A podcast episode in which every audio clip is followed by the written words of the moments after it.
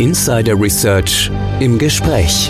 Der Podcast mit den Insidern der digitalen Transformation. Ihr Podcast News Anchor und Moderator ist Tech Analyst Oliver Schoncheck. Hallo und herzlich willkommen zu unserer neuen Ausgabe von Insider Research im Gespräch, der Podcast mit den Insidern der digitalen Transformation. Mein Name ist Oliver Schoncheck, ich bin News Analyst bei Insider Research. In diesem Podcast geht es um die Bedeutung einer Sicherheitskultur in Unternehmen. Sicherheitskultur, das geht weit über die reine Sensibilisierung hinaus. Nun, Mitarbeitende sind ein wichtiger Erfolgsfaktor für ein hohes Maß an Informationssicherheit in einer Institution. So schreibt zum Beispiel das BSI. Daher ist es wichtig, dass Sie die Sicherheitsziele kennen, die Sicherheitsmaßnahmen verständlich sind und jeder einzelne Mitarbeiter bereit ist, diese umzusetzen. Die Voraussetzung dafür ist, so das BSI, dass es ein Sicherheitsbewusstsein innerhalb der Institution gibt. Darüber hinaus sollte, und jetzt kommt's, eine Sicherheitskultur aufgebaut und im Arbeitsalltag mit Leben gefüllt werden.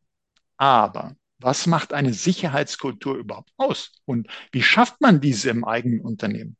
Darüber spreche ich nun mit Dr. Martin Krämer. Er ist Security Awareness Advocate bei KnowBe4. Hallo Martin. Ja, guten Tag. Ich freue mich ganz besonders hier zu sein. Ja, ähm, ich freue mich sehr, dich im Podcast zu haben. Wir haben uns ja kürzlich auf der ISX, der Security-Konferenz, getroffen und jetzt bist du hier im Podcast und das finde ich sehr schön. Ja, ich, ganz genau. Mal wieder ein anderes Format und auch da gerne mit dabei. Das ist toll. Und es ist auch wirklich gut, muss ich sagen, auf allen Kanälen, auf allen Kommunikationswegen über dieses Thema, das wir haben, zu sprechen, weil äh, generell sind Cybergefahren allgegenwärtig. Äh, es vergeht ja kaum noch eine Nachrichtensendung, wo nicht irgendwas äh, mit dem Thema Cybercrime oder auch Regulierung der Cybersicherheit vorkommt. An sich kennen wir das alles und äh, zum Beispiel über Phishing sprechen wir ja nun schon wirklich, wirklich lange und es wird gesagt, äh, passt auf, da können Phishing-Mails sein, klickt nicht überall drauf und trotzdem haben diese Phishing-Angriffe Erfolg und man kann sogar manchmal sagen, noch mehr Erfolg als früher. Und vielleicht kannst du uns da einfach mal ein aktuelles Beispiel geben für solche Phishing-Risiken.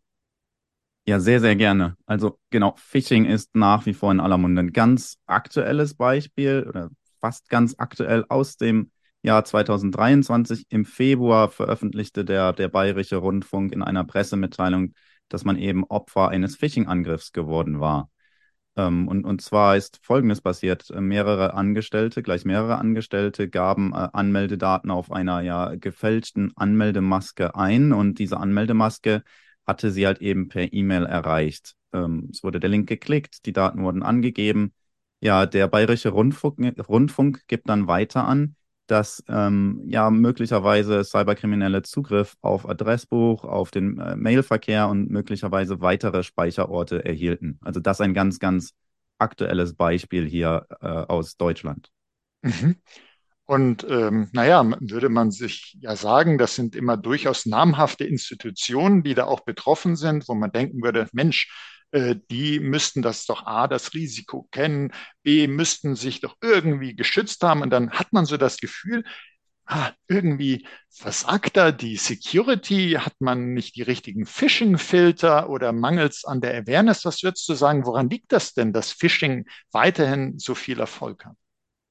Also da würde ich sagen, das ist, das ist ein relativ ähm, komplexes Phänomen an der Stelle. Also eigentlich ganz einfach. Wir kennen Phishing-E-Mails alle. Äh, wir kennen das aus dem privaten Bereich. Da kann ich vielleicht nochmal kurz anführen, dass die äh, statistisch gesehen am meisten äh, verwendeten Markennamen für Phishing-Angriffe tatsächlich weitaus vertraute sind. Auch hier, also DHL ist zum Beispiel mit dabei, LinkedIn, Netflix oder Raiffeisen. PayPal, also dieses, das sind alles Namen, die uns bekannt sind und sicherlich auch im privaten Bereich finden wir regelmäßig Phishing-E-Mails in unseren Inboxen. Also das ist ein, ein, Phänomen, was uns seit Jahren sehr, sehr vertraut ist. Und natürlich gibt es äh, im, in der Privatwirtschaft, im Unternehmensbereich technische Maßnahmen, die da greifen, die also diese weitaus gut bekannten E-Mails ausfiltern können. Und obwohl diese Tools, diese Werkzeuge sehr, sehr gut sind und auch ständig weiterentwickelt sind, gibt es in diesem Wettstreit zwischen besseren Phishing-E-Mails und besseren Filtern immer wieder Neuerungen. Und, und so führt es jetzt als weiteres Beispiel zuletzt auch dazu, dass wir Phishing-E-Mails mit QR-Codes sehr, sehr verstärkt sehen. Darf man sich wie folgt vorstellen. Wir kennen ähm, E-Mails, die uns dazu auffordern, unsere Passwort zu erneuern. Und natürlich, wenn wir Multifaktor-Authentifizierung verwenden, auch dazu auffordern, unsere Telefonnummer oder den Link zur äh, Multifaktor-Authentifizierungs-App zu überprüfen. Und da wird ein QR-Code mitgeliefert, äh, der eben zu dieser App, äh, in diese App eingespeist werden soll und dahin verlinkt. Und äh, ein neuer Trend, den wir jetzt seitens NoBefore auch beobachten können, ist, dass äh, es wiederholt E-Mails gibt mit QR-Codes, die durch die Phishing-Filter durchwandern und dann in den Inboxen landen. Also geht es dann auf Login-Seiten, dort werden wiederum Benutzername und Passwort abgegriffen. Und ähm, ja, also um deine Frage zu beantworten, es gibt technische Maßnahmen und die greifen auch, aber es ist ein ja, fortwährender Wettstreit und so wird es immer wieder passieren, dass tatsächlich E-Mails auch durch die Filter durchkommen. Mhm. Also wenn ich mir das jetzt so vorstelle, du hast uns ja zum einen berichtet, da werden große bekannte Namen, Brands werden da missbraucht äh, und, und äh, dass man, und das ist ja auch gar nicht so unüblich, dass man sagt, na Mensch, äh, da kommt eine Benachrichtigung zum Beispiel von DHL, äh, Ihr Paket äh, da können Sie es nachverfolgen. Also das sind ja durchaus reale Situationen, die da imitiert werden. Und äh, wird, wird eben der gute Ruf von Unternehmen missbraucht, mal sagt man, ja gut, das äh, traue ich doch diesem Unternehmen und klickt drauf und zack, äh, ist es in Wirklichkeit ein Phishing-Angriff. Und dann hast du gesagt, na ja, es gibt diese technischen Phishing-Filter, die auch äh, sehr, sehr gut sein können, aber die Angreifenden sind ja leider nicht dumm und dann überlegen sie sich und sagen, naja gut, wenn ich da diesen Link rein tue direkt, beispielsweise, dann könnte der auffallen, also ich muss den besser tarnen. Oder ich muss gucken, wie kann ich denn was sehr gerne gesagt wird als Mittel gegen Phishing, äh, ja, nutzen Sie Zwei-Faktor-Authentifizierung. Ähm, äh, wie kann ich denn da auch noch einen Trick einbauen? Und da hast du uns das mit dem QR-Code erklärt. Das heißt, äh, es wird wirklich immer schwieriger, weil man gar nicht mehr weiß, äh, die E-Mail, ist das jetzt von einem äh, namhaften Absender oder ist das nur vorgetäuscht? Und es werden Sicherheitsmaßnahmen überlistet. Es wird immer intelligenter, die Attacken. Die sind bei weitem nicht mehr so einfach zu erkennen wie früher, dass man gesagt hat, oh, im schlechten Deutsch, Tippfehler. Ich habe bei der Bank überhaupt kein Konto. Warum soll ich denn da was machen? Die machen das mit sehr viel Vorbereitung und stecken da einiges an Energie rein oder aber nutzen Mittel inzwischen. Wir alle wissen ja, wie man äh, künstliche Intelligenz heutzutage leicht einsetzen kann, nutzen also auch Mittel, um sich das Leben sehr einfach zu machen und äh, entsprechend dadurch ihre Phishing-Mails zu professionalisieren. Und jetzt müsste man sagen, als Unternehmen, wir müssen uns um alleine schon mal generell natürlich Cyberattacken, aber auch ganz speziell um Phishing kümmern. Ich muss das als Unternehmensrisiko verstehen. Es ist jetzt nicht nur einfach äh, eine E-Mail, wo man nicht klicken sollte, wo man nicht reagieren soll, sondern es ist ein echtes Unternehmensrisiko. Und da frage ich mich, wer sollte sich denn hier äh, drum kümmern. Also es hören ja viele äh, jetzt bei diesem Podcast zu und sind vielleicht aus der Security oder der IT oder aus einer Fachabteilung. Wer sollte sich denn um das Thema überhaupt kümmern? Ja, auch das ist eine sehr, sehr interessante Frage. Genau, also traditionell ist ja die IT-Sicherheit in vielen Unternehmen, das betrifft sowohl den Mittelstand als auch die Großunternehmen, ähm, ja, in der IT selber angesiedelt. Sprich, oftmals wird die Aufgabe äh, das Unternehmen vor Phishing-Attacken oder vor anderen Social Engineering-Attacken zu schützen, dann auch der IT zugeschrieben. Jetzt sehen wir aber, und das wird an dem Beispiel Phishing ganz, ganz deutlich, dass es ja nicht nur die IT betrifft, denn die IT ist ja hauptsächlich für die Systeme verantwortlich, für die IT-Systeme verantwortlich. Es betrifft aber hier tatsächlich alle Mitarbeitenden. Das bedeutet im Grunde, dass wir auch andere Unternehmensbereiche hier mit einbinden müssen. Die IT alleine hat ja keine Verantwortung über die Schulung von Mitarbeitenden. Aber es ist eben genau diese Schulung, die wir hier brauchen. Also darum geht es ja hier bei der Security Awareness. Es geht darum, alle Mitarbeitenden im Unternehmen zu sensibilisieren und auf die Gefahren, äh, die da in Phishing-E-Mails etc. Ähm, lauern, hinzuweisen. Das heißt, wir sollten das Personalwesen mit einbinden. Wenn wir das Personalwesen mit einbinden, dann sind wir ja direkt ähm, Unternehmensbereiche, äh, mehrere, mit mehreren Unternehmensbereichen unterwegs, müssen übergreifend arbeiten. Und ähm, dann geht es, und das, das zeigt auch die Erfahrung aus der Zusammenarbeit mit einer Vielzahl von Kunden, dann geht es ganz schnell nicht mehr, ohne die Geschäftsführung auch einzubinden. Und das ist auch ein ganz, ganz entscheidender Faktor, dass man da wirklich die Leitungsebene auch an Bord holt. Mhm. Also, dass man wirklich äh, sagt, das ist nicht ein IT-Thema oder auch schon gar nicht nur ein Security-Thema, weil die Zielpersonen, die die äh, E-Mails kriegen, wo äh, Phishing-Links drin sind, die sind in allen Bereichen, das äh, kann Finanzen sein, das kann Personal sein, sind ganz besonders natürlich. Natürlich sind auch, äh, ist die IT-Administration ein, ein beliebtes Angriffsziel, aber auch die anderen, überall, wo man sich verspricht, da könnte ich einen Zugang bekommen. Und oftmals sind es ja auch indirekte Angriffe. Also selbst wenn jetzt einer sagt, ich bin in einem Bereich, das ist total uninteressant, da sind keine wichtigen Daten, das äh, wird mich nie betreffen, dann ist man zumindest als Sprungbrett interessant, denn wenn man die Identität, also Benutzername, Passwort zum Beispiel von jemandem erbeutet, kann man ja die Identität vortäuschen, also in dessen oder deren Namen zum Beispiel eine Mail schicken oder was auch immer, was man halt an Daten jetzt erbeutet hat und kann über diese Identität den nächsten reinlegen. Also so eine ganze Kettenreaktion. Also braucht man Awareness, wie du uns ja sagst, im ganzen Unternehmen. Und wir versuchen das ja auch. Also wir machen ja Schulungen und also wenn ich mir jetzt so überlege, als Unternehmen, man, man tut ja doch irgendwas und trotzdem hat das irgendwie nicht so den durchschlagenden Erfolg. Was kannst du uns denn sagen? Welche Methoden, Wege sind denn erfolgversprechend?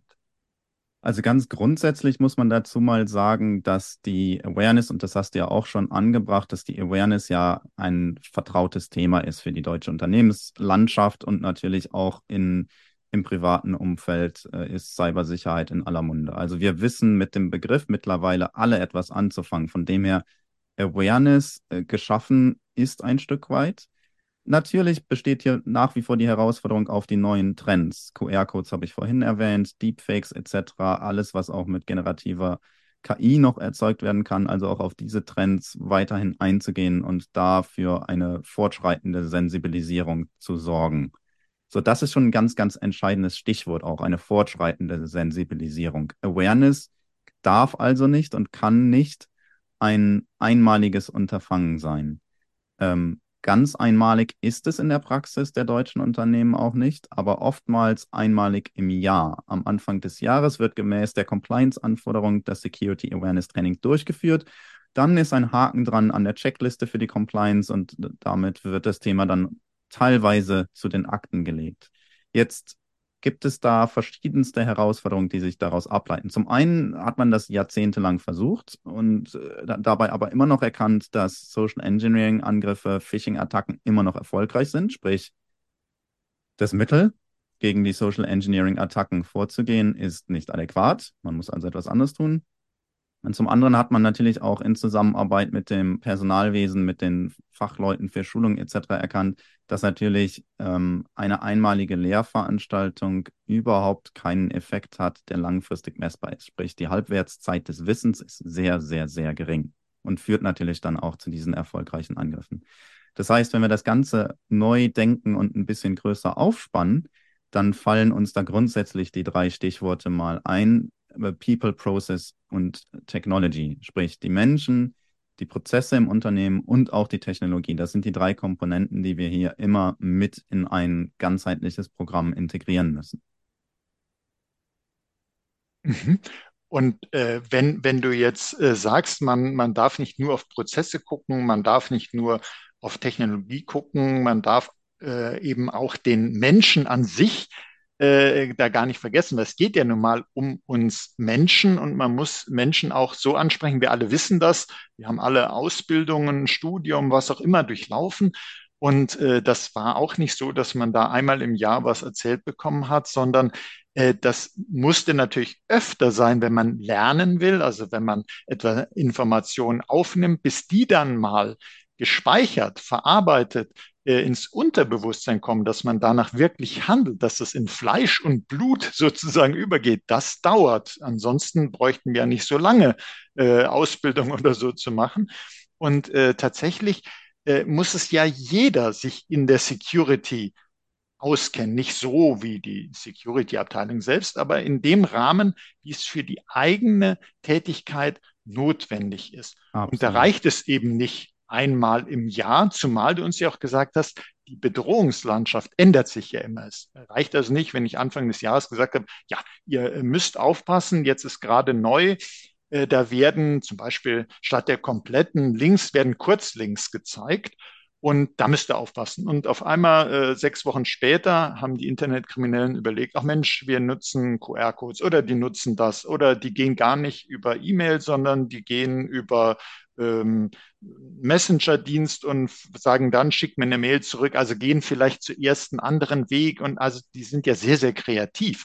Und wenn wir überlegen, äh, wirklich auf uns Menschen einzugehen, äh, dann ist das natürlich auch eine Herausforderung, die man so, als, sagen wir mal, aus der IT-Technik stammt, wo, wo das vielleicht auch gar nicht so einfach ist. Vielleicht kannst du uns sagen, was bedeutet das denn, dass man auf den Menschen eingeht, dass es auf den Menschen ankommt? Was, was kannst du uns da zu sagen? Also da, genau, darf ich zum einen wieder darauf zurückkommen, dass es um eine kontinuierliche, um eine fortschreitende Sensibilisierung geht. Äh, das hat, ist auch wieder der Aufhänger mit der Halbwertszeit des Wissens. Mhm. Das heißt, wir Menschen sind grundsätzlich mal vergesslich. Wir Menschen sind aber auch Gewohnheitstiere. Und wir Menschen bevorzugen es in der Regel, Dinge zu tun, die für uns Sinn ergeben. Das mal als drei Punkte. Das heißt, wir müssen als diejenigen, die die Security Awareness Trainings gestalten und äh, dann damit auch ja, Menschen gewinnen und überzeugen wollen, auch auf diese Bedürfnisse eingehen. So, das heißt, ein Security Awareness Programm muss auch als Prozess verstanden werden. Das hat keinen, das hat einen definierten Anfang, nämlich dann, wenn wir anfangen, aber es hat kein definiertes Ende. Und äh, das Security Awareness Programm wird auch nur als ein wichtiger Faktor ähm, dastehen können, wenn das Rahmenwerk gegeben ist. Von dem her auch die, die Prozesse, die es umgeben müssen. Sprich, es muss klar definiert sein, was ist genau das, das Ziel des Programms, äh, wie sollen die Mitarbeiter sensibilisiert werden. Und wenn wir dann auch mit den Menschen arbeiten, dann darf man auch ganz, ganz wichtig, man darf nicht vergessen, dass Menschen natürlich auch Emotionen haben. Dass wir natürlich auch zum Teil ähm, mit diesen Emotion Emotionen im Arbeitsalltag umgehen müssen. In aller Regel, und das nehmen wir einfach mal an, ist es so, dass die Menschen gerne zur Arbeit gehen. Aber niemand fällt gerne eine Phishing-Attacke zum Opfer. Niemand realisiert gerne, dass er etwas falsch gemacht hat. Das Thema Fehlerkultur ist natürlich hier ein ganz, ganz wichtiger Aufhänger. Und in dem Rahmen kommen natürlich auch viele Emotionen zum Tragen. Das heißt, auf der Prozessseite, um das vorwegzugreifen, auf der Prozessseite muss ich die, der Fehlerkultur Vorschub leisten, indem ich definiere, okay, wenn jetzt etwas falsch gelaufen ist, was sind die notwendigen Schritte, äh, die der Mitarbeitende dann zu durchlaufen hat. Also bitte ganz schnell an, die, an das IT-Sicherheitsteam reporten. Ähm, dann muss sich dort auch definieren, was sind mögliche Konsequenzen. Dann sollte man vorweggreifen, es gibt keine persönlichen Konsequenzen an der Stelle. Das Wichtigste ist, dass eben äh, der, die, der Klick auf die Phishing-E-Mail äh, so schnell es geht dem Sicherheitsteam mitgeteilt wird, aber es gibt keine weiteren persönlichen Konsequenzen ähm, zunächst mal. Und damit kann ich diesen Emotionen äh, ein bisschen Vorschub leisten oder einfach eine sichere emotionale Umgebung ähm, ja, erschaffen. Und das wiederum ist natürlich ganz, ganz enorm wichtig, um auch die Motivation der Mitarbeitenden weiterhin aufrechtzuerhalten. Wir wollen ja absolut verhindern, dass jemand, der äh, einer Phishing-Attacke zum Opfer gefallen ist, aus Scham wohl möglich tatsächlich das Unternehmen nachher verlässt. Wir wollen ja qualifiziertes Fachpersonal in den einzelnen Unternehmensbereichen, sei es in der Finanz, äh, im Finanzwesen, sei es im Personalwesen, sei es in der Produktion. Wir wollen ja dieses Personal im Unternehmen halten. Das heißt, wir müssen mit den Menschen arbeiten. Und da sagen wir ganz gerne seitens Nobi vor, es kommt also darauf an, die Menschen nicht nur im Verstand mitzunehmen, sondern auch im Herzen mitzunehmen. Das heißt, wir müssen Herz und Verstand ansprechen, um die Menschen motivieren, bei der Security, bei der Cybersicherheit ihren Beitrag zu leisten. Das, glaube ich, ist auch nochmal eine ganz, ganz wichtige Botschaft, weil es kommt einem immer so vor, ja, IT, das ist irgendwie so was Technisches. Aber wir, wir, die Nutzerinnen, der Nutzer sozusagen, der, äh, interagieren ja mit dieser Technik und sind eben Teil von diesem ganzen Prozess und ehrlich gesagt natürlich der entscheidende Teil.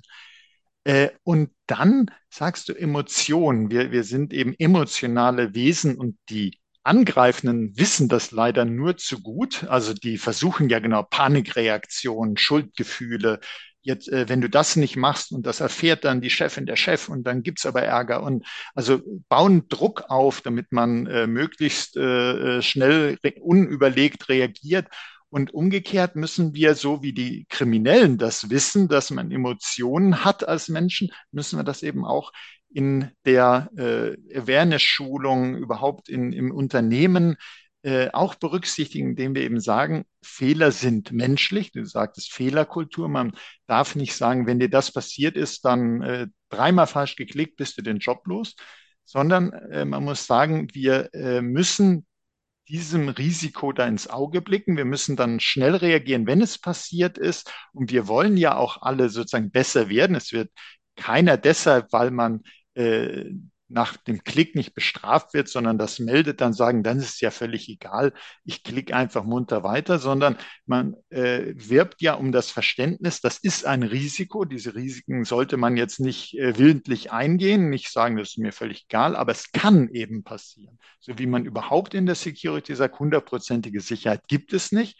Und es kann eben auch nicht hundertprozentig ausgeschlossen werden, dass irgendwo jemand draufklickt. Und dann muss man wissen, das ist für uns Menschen in solchen Stresssituationen eben so wichtig, wie jetzt zu einem Vorfall, dass man merkt, oh Mensch, jetzt äh, ist da äh, ein Vorfall, dass man eben genau weiß, was muss ich jetzt tun, an wen wende ich mich dass man äh, in einer Notsituation, genauso wie beim Autofahren, dass man vorher schon äh, geübt hat, was mache ich bei Aquaplaning? Nicht, dass ich in der Situation überlege, soll ich jetzt bremsen oder nicht, soll ich lenken oder nicht, was mache ich denn? Also, dass man sich vorbereitet darauf, dass es zu Fehlern kommt.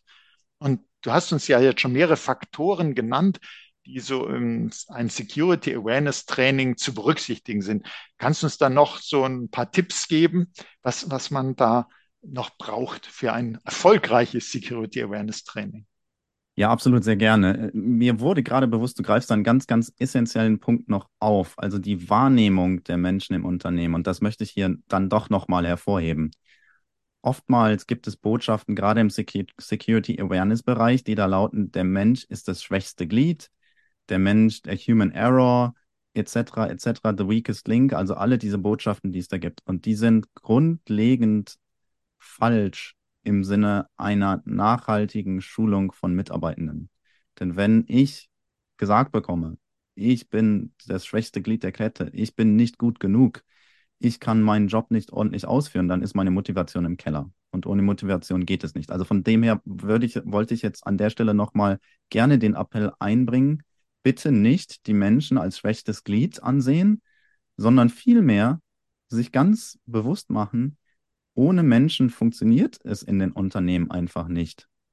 Also die Menschen sind viel mehr das, das Bindemittel im sozialen Gefüge des Unternehmens.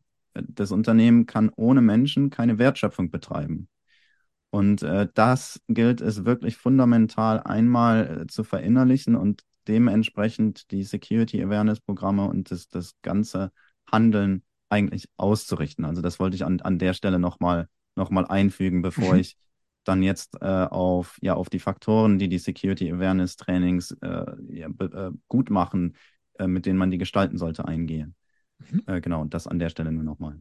Aber zurück zu deiner, zu deiner Frage. Also welche Faktoren sollten berücksichtigt werden? Also was die Struktur angeht, da würde ich sagen, und das haben wir kurz angesprochen gehabt, Training einmal im Jahr ist nicht wirklich effektiv. Also seitens Before, wenn wir, wir haben ja äh, weltweit in etwa 10 Millionen ähm, ja, Nutzer auf unserer Plattform, wir haben 60.000 Kunden, mehr als 60.000 Kunden.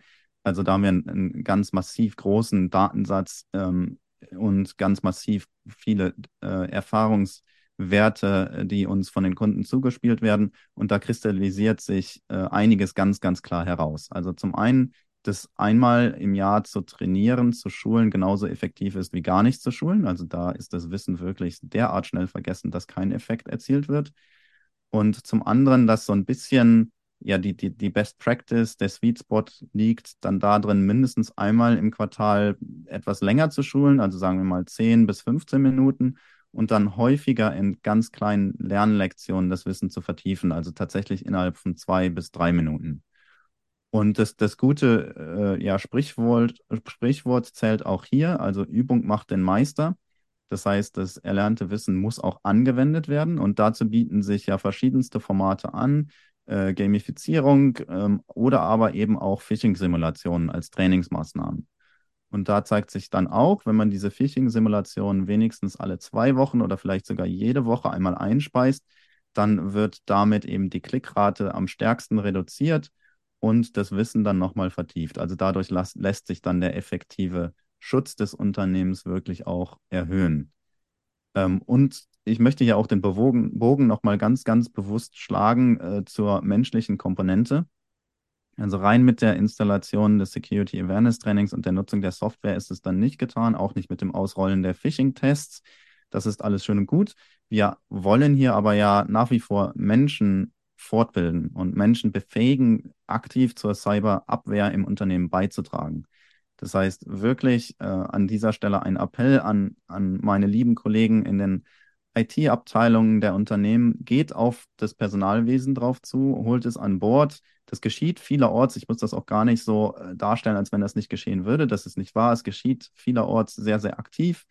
Zieht den Betriebsrat mit ein, holt euch ja tatsächlich die Expertise aus den Marketingabteilungen mit dazu, denn die wissen ganz genau, wie, wie man kommuniziert. Also baut hier wirklich ein, ein ganzheitlich umfassendes Programm zusammen. Also könnte man sagen, es, es soll nicht nur das ganze Unternehmen geschult werden, sondern es können ganz viele im Unternehmen auch mithelfen und äh, sollten mit an Bord sein, um das sozusagen auch auf das jeweilige Unternehmen zuzuschneiden, um auch mehr den Menschen in den Mittelpunkt zu stellen. Das ist natürlich die Personalabteilung eine super Adresse, aber auch wie man das kommuniziert, ob man das mit Mar äh, internen Marketing, ob man das in die interne Unternehmenskommunikation mit reinbringt, dass man das vielleicht im Newsletter drin hat, dass man äh, wirklich überlegt, wie, wie bringe ich das Thema dauerhaft auf die Agenda jeder Mitarbeiterin, jedes Mitarbeiters, weil die Bedrohung ist eben dauerhaft und nicht nur einmal im Jahr. Und das eben gesagt, es macht Sinn, dass man äh, auch längere äh, Schulungseinheiten hat, aber auch eben diese kurzen Impulse, die immer wieder wachrütteln, dass man äh, auch spielerisch damit umgeht und dass man gefahrlos trainieren kann. Also zum Beispiel diese Phishing-Simulation,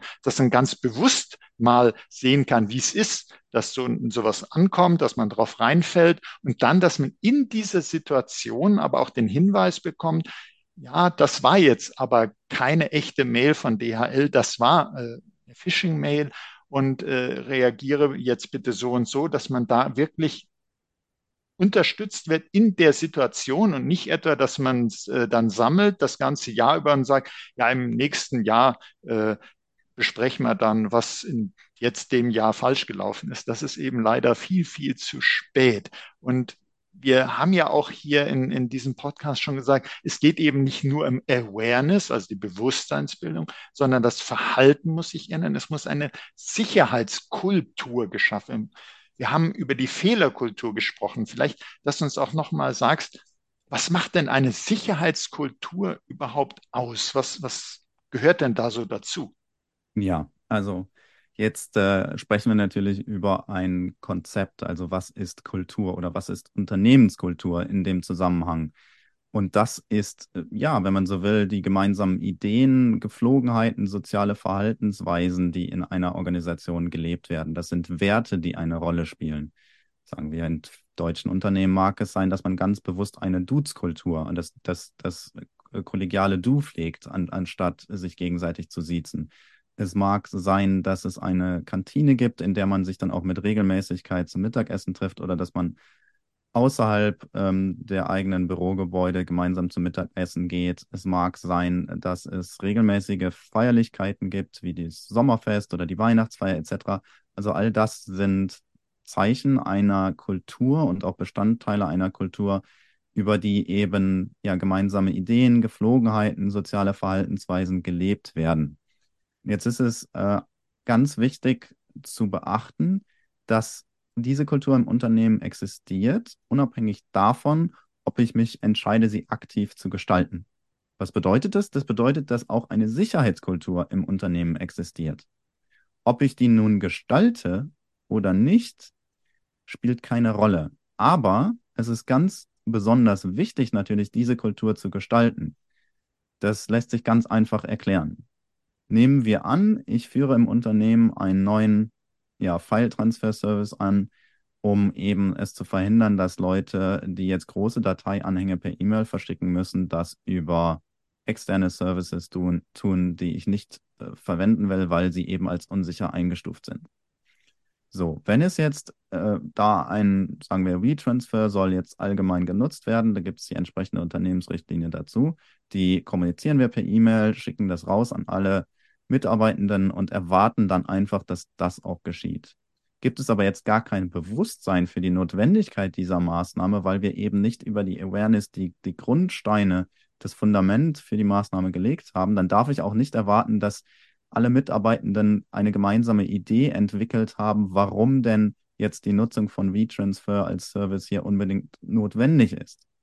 Also da wird es so ein bisschen deutlich, dass diese kulturellen Aspekte eine ganz enorme Rolle spielen. Man muss also sich bewusst machen, dass die Security Awareness gemeinsame Ideen fördern kann und formen kann, dass wir über Phishing-Simulationen und auch über Gamifizierung, vielleicht tatsächlich auch über Krisensimulationen etc., ähm, ja, soziale Verhaltensweisen so ein bisschen auch äh, antrainieren können ähm, die Zusammenarbeit schulen können. Und ganz, ganz wichtig, wenn wir über Gepflogenheiten sprechen, dann sprechen wir über Verhalten. Also wir sprechen nicht nur über das Sicherheitsbewusstsein, sondern wir sprechen über Verhalten. Und das ist insbesondere wichtig, weil Wissen alleine hilft uns ja nicht. Also das Wissen, dass ich nicht auf den E-Mail-Klick, auf den E-Mail-Link klicken soll, reicht ja nicht aus. Es, das Maßgebliche ist, dass ich die Aktion nicht ausführe, dass ich eben nicht ähm, auf die Seite gehe und meine Anmeldedaten eingebe. Das heißt, wir müssen das Verhalten beeinflussen. Und jetzt kann man sagen, Verhalten, jegliches Verhalten äh, spiegelt einen Teil der Sicherheitskultur wider. Was meine ich damit? Hier ein weiteres Beispiel. In vielen Unternehmen ist es gang und gäbe, den Unternehmensausweis Ausweis sichtbar zu tragen. Das, das gehört zu den Geflogenheiten, das gehört zum normalen Verhalten. Und das spiegelt dann wiederum einen Teil der Sicherheitskultur des Unternehmens wider. Heißt also, wenn ich im Umkehrschluss sichere Verhaltensweisen fördere, dann beeinflusse ich auch die Kultur im Unternehmen und damit auch die gemeinsamen Ideen und das Verständnis dafür, warum jetzt Cybersicherheit wichtig ist. Das war jetzt relativ abstrakt, aber dazu gibt es tatsächlich auch Umfragen und Studien und da haben wir bei Nobi4 mal eine durchgeführt und im Rahmen dieser Studie ergibt es sich, dass äh, Unternehmen, die eben äh, eine relativ bessere Sicherheitskultur haben, äh, ein reduziertes Risiko von Datenlecks haben. Also ganz im Detail.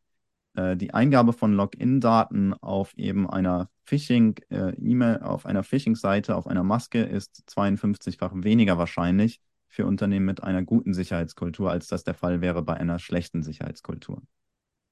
Das ist auf jeden Fall schon mal sehr, sehr beeindruckend und zeigt, dass auch wenn man so das Gefühl hat, ja gut, äh, da muss man doch einiges an Energie und Aufwand vielleicht reinstecken. Es lohnt sich, weil es bringt wirklich was messbar. Du hast uns jetzt auch da Beispiele gegeben. Und vielleicht auch nochmal ganz wichtig, weil man äh, immer sagt, ja, äh, wir müssen eine Sicherheitskultur schaffen. Wir haben noch keine Sicherheitskultur. Und da hast du uns gesagt, und das finde ich einen ganz wichtigen Gedanken, jedes Unternehmen hat eine Sicherheitskultur. Ja. ja. Äh, und es ist nur die Frage, ob die gut oder schlecht ist. Und es geht darum, sie zu gestalten. Also das Ziel ist nicht, eine zu schaffen, sondern sie in die richtige Richtung zu entwickeln. Und wenn man sich eben nicht drum kümmert, das hast du uns ja auch gesagt, hat man auch eine, nur eben keine, die äh, förderlich sein wird, um eben Cyberrisiken widerstehen zu können. Und wenn ich so äh, richtig verstanden habe, es ist natürlich Aufwand, es lohnt sich mit dem Aufwand, aber ihr habt da auch äh, jede Menge äh, Möglichkeiten zu unterstützen. Du hast ja von der Plattform gesprochen, auf der schon sehr, sehr viele Unternehmen sind. Und ich denke, da sind eben sehr, sehr viele Angebote, Services und Möglichkeiten drauf, um äh, für Awareness zu sorgen, um die Sicherheitskultur voranzubringen. Und vielleicht kannst du da noch kurz Beispiele sagen, was, äh, wie ihr da unterstützt. Ja, sehr gerne. Also wir haben natürlich umfassend äh, Werkzeuge und auch Angebote, um im Bereich Awareness, im Bereich der Sensibilisierung zu helfen. Da ähm, haben wir äh, auf unserem Ke Kevin Mitnick Security Awareness Training, so heißt die Plattform, die Awareness-Plattform, die auch Phishing anbietet, ja Inhalte in 18 verschiedenen Sprachen, wohl möglich sogar mehr mittlerweile. Ähm, da haben wir also wirklich ein äh, Angebot, was weltweit genutzt werden kann in verschiedensten äh, Formaten, äh, textuell, visuell etc., äh, gamifiziert etc. Und damit lassen sich, wie gesagt, die Grundsteine legen. Wenn man jetzt damit anfängt, möchte man natürlich auch wissen, wo soll die Reise hingehen. Und da haben wir speziell auch einige Werkzeuge, die äh, bei der Gestaltung der Sicherheitskultur gezielt weiterhelfen können. Da haben wir einmal ein Assessment für den Reifegrad im Unternehmen.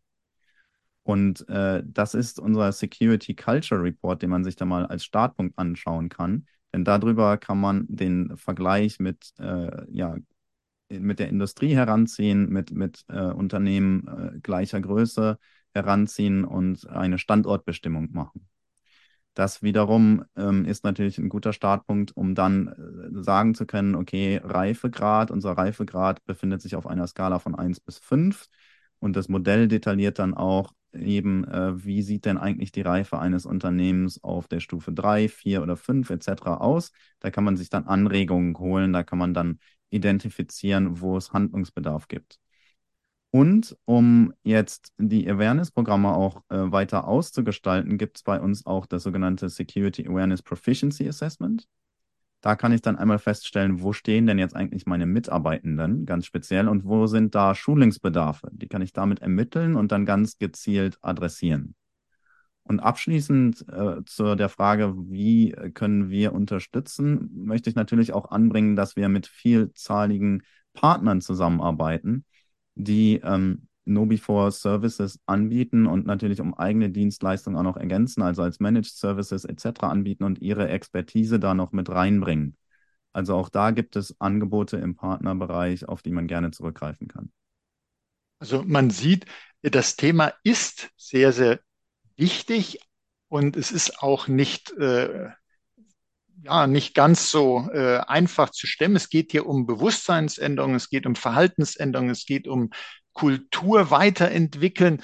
Und, aber es gibt Unterstützung, es gibt äh, schon professionelle Lösungen, es gibt äh, Partner, die helfen, es gibt erprobte Konzepte. Man muss nicht selber überlegen, ja, was mache ich denn jetzt in der nächsten Schulung, sondern da gibt es Möglichkeiten festzustellen, wo ist denn der Bedarf, wo stehen wir denn?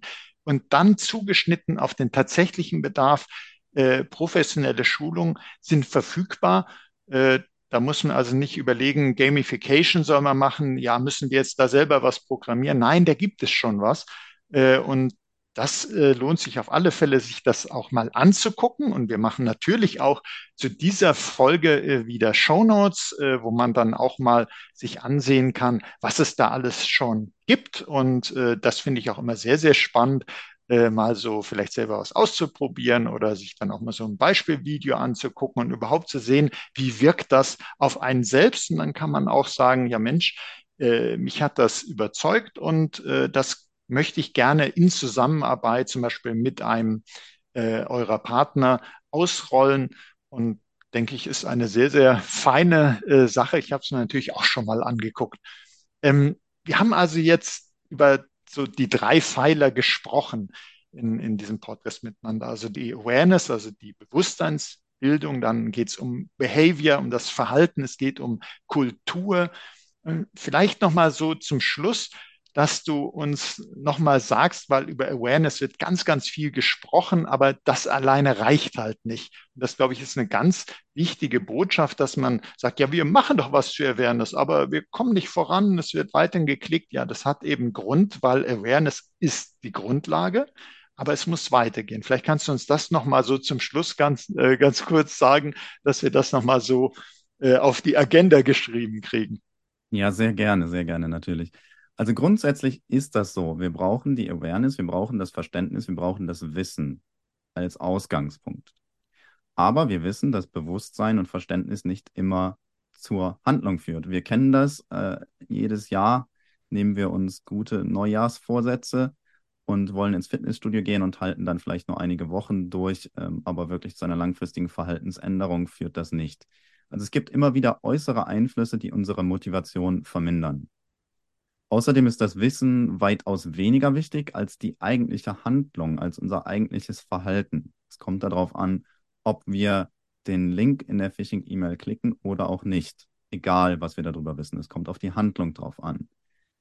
Klar, ohne Wissen kann nicht adäquat gehandelt werden, aber wir können trotz oder wieder besseren Wissens auch falsche Dinge tun. Auch das wissen wir sehr gut.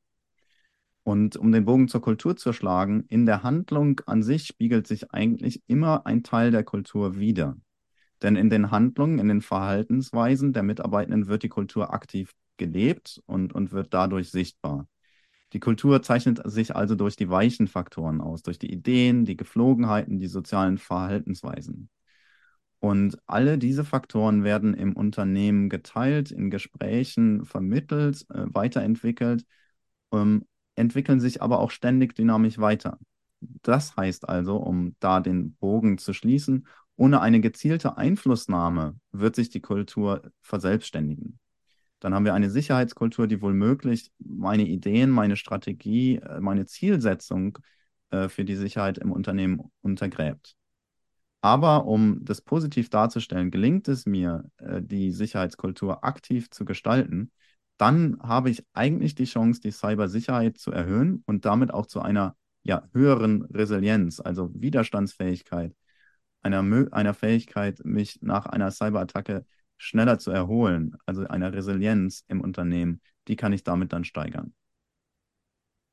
Ja, Martin, das war wieder super spannend äh, mit dir und du hast uns, äh, glaube ich, viele, viele wichtige Impulse mitgegeben, dass man nicht äh, daran verzweifelt und sagt, wir machen doch Schulungen und doch wird immer wieder geklickt. Es geht irgendwie nicht voran, wir wissen nicht weiter. Und da hast du uns gezeigt, wie man weiterkommen kann und warum es eben nicht reicht, die einmal jährliche Sicherheitsschulung zu machen und dann Haken dran, wir sind compliant, aber leider äh, nicht geschützt. Und deshalb, Martin, herzlichen Dank an deine äh, Stelle gerichtet und auch herzlichen Dank für Ihr Interesse, liebe Hörerinnen, liebe Hörer, dass Sie auch bei dieser Folge dabei waren und dass Sie sich mit dem Thema jetzt beschäftigt haben. Schauen Sie auch in die Show Notes, die Sie finden. Gucken Sie sich an, was da schon für Möglichkeiten sind. Und ich kann Ihnen sagen, es ist eine Vielfalt. Das ist unglaublich, was Sie da alles vorfinden werden. Und ja, würde mich freuen, wenn Sie auch das nächste Mal dabei sind, wenn es heißt Insider Research im Gespräch, der Podcast mit den Insidern der digitalen Transformation. Und wenn es Ihnen auch gut gefallen hat, teilen Sie doch diese Folge in den sozialen Netzwerken, abonnieren Sie unseren Podcast. Sie finden uns auf allen führenden Podcast-Plattformen. Das war Oliver Schoncheck von Insider Research im Gespräch mit Dr. Martin Krämer von KnowBe4. Herzlichen Dank nochmals, Martin. Vielen Dank. Es war ganz mein Vergnügen.